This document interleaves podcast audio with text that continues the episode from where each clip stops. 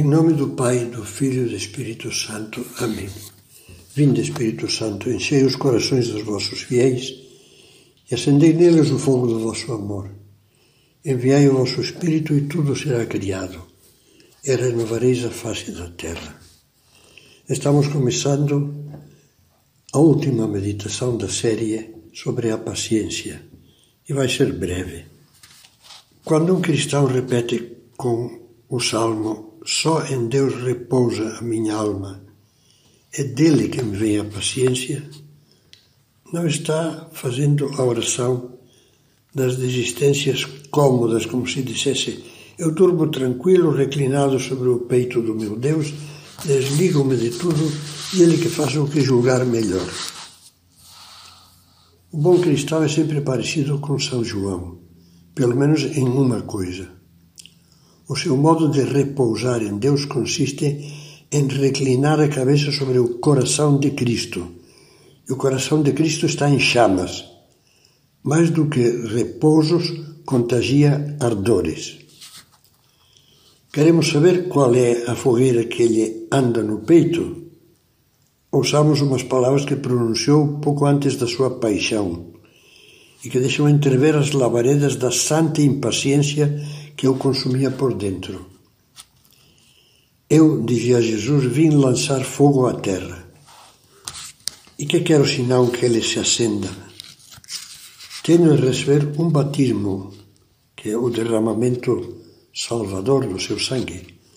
Tenho de receber um batismo e quanto anseio até que ele se cumpra.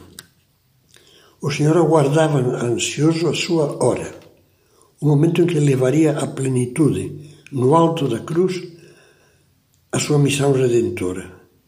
Esse desejo queimava-o por dentro. Queria com todas as suas forças, disposto a dar a vida até a última gota de sangue, que a verdade e a vida divinas se alastrassem em chamas por toda a terra. E aguardava essa hora, deixando na mão do Pai os tempos e os momentos numa serena e fervorosa tensão. Não vivia a calma passividade dos falsos pacientes. Era puro, puro fogo, brasa em crepitação. Por isso, antes de encerrarmos essa série, se antes disso tivéssemos dado nem que fosse de leve a impressão, eu tivesse dado nem que fosse de leve a impressão de que a paciência é apenas uma arte de sofrer, de aceitar, de persistir no sacrifício e mais nada, estaria deixando vocês com um equívoco na alma. A paciência cristã, diz um autor, nada tem a ver com os temperamentos fleumáticos. O fleumático nunca se impacienta, porque para ele nada existe que o comova interiormente.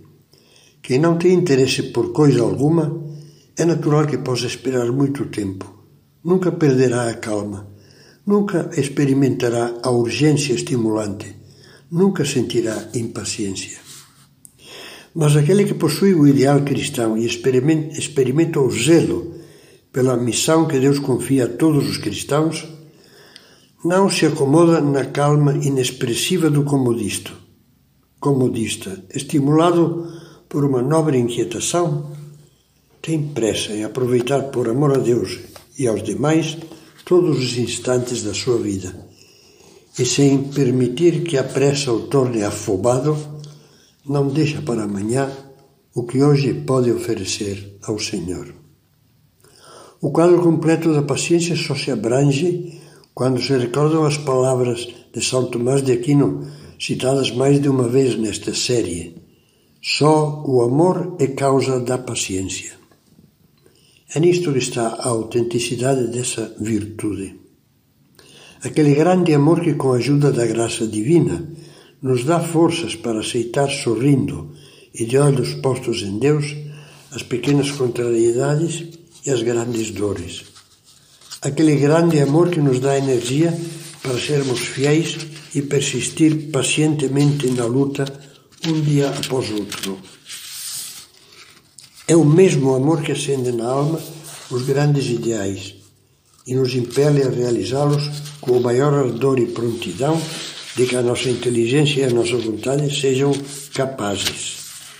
A mesma paciência que aceita tornar-se divinamente impaciente em seus desejos de amar, de dar, de edificar.